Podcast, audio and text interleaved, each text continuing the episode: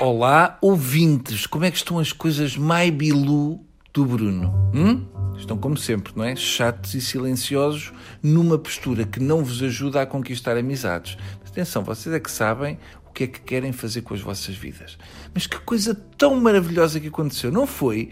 Após 65 anos, os líderes da Coreia do Norte e do Sul, topa-se bem que é do Sul e do Norte pelo sotaque, reuniram-se na fronteira do lado da Coreia do Sul, na chamada Casa da Paz. Isto é tudo tão esquisito, porque há três meses vinha lá o holocausto nuclear, iam reduzir as Coreias a cinzas e o Kim lançava mísseis para os apavorar. Agora aparecem de mãos dadas e aquilo é só um país e mais não sei o quê. Parecem aqueles colegas de turma que se testam, mas de repente vão em viagem de finalistas e são apanhados aos linguadões. Se calhar para a semana o Kim lançou um míssil com uma tarja pendurada a dizer I love you Coreia do Sul. Confesso que fico um bocadinho frustrado com isto, porque eu gostava de acordar de manhã com aquela sensação que podia haver uma terceira guerra mundial e podíamos morrer a qualquer momento. Tiraram-me metade da excitação da minha vida. Já para não falar que a situação geopolítica na Coreia dava origem a boas frases de engate. A possibilidade do mundo poder acabar amanhã pode levar a loucuras e torna tudo muito mais fácil. Nunca houve tanto pinanço como no tempo da Guerra Fria. Eu não acredito que o Kim Jong, depois de ter matado metade da família e malta que não gramava, ainda vai ganhar o Nobel da Paz. É impressionante. Eu estive a ver as imagens do encontro até ao fim, sempre a pensar que era um plano maquiavélico e que o Kim saía do carro com uma bazuca na mão, mais o pessoal que vinha com ele, e cortavam o presidente da Coreia do Sul às postas e tomavam conta daquilo. Quando Kim disse ao presidente da Coreia do Sul para passar também a fronteira para a Coreia do Norte, eu pensei: ui, já foste, já não voltas a ver a Coreia do Sul tão cedo. Mas não.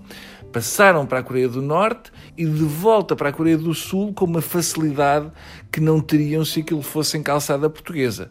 Eu não sei se, em termos de países a que já fui, conta para o presidente da Coreia do Sul. Por exemplo, para mim, não contam os países onde só fiz escala. Mas atenção, cada um sabe de si. Eu acho que há aqui mão dos chineses. Quando a China está em silêncio, é sinal que a fez pela calada. Eu posto que apertaram com o Kim.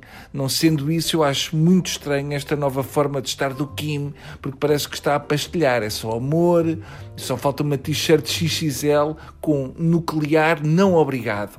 Só falta saber que faz yoga e passou a ser vegan. Passou de Godzilla a panda fofinho. Nós olhamos para aquelas imagens e quase todos temos vontade também de lhe dar a mão ou, ou, fazer um cafuné naquela crista. Depois de anos a dar cabo do estereótipo do gordinho porreiro, o Kim apareceu e estava tão fofão e sorridente e, e brincalhão que eu aposto que os concorrentes do preço certo ficaram malucos para lhe oferecer produtos regionais e galhardetes. Tá bom? Pronto. Por hoje é tudo. Desejo muita paz para todos e um mundo bonito para quem não anda de óculos escuros em centros comerciais. Está bem? Para esses, talvez desejo que faleçam. Não todos hoje, mas se calhar metade hoje e outra metade daqui a 15 dias. Depois fazemos as contas, está bem? Adeus.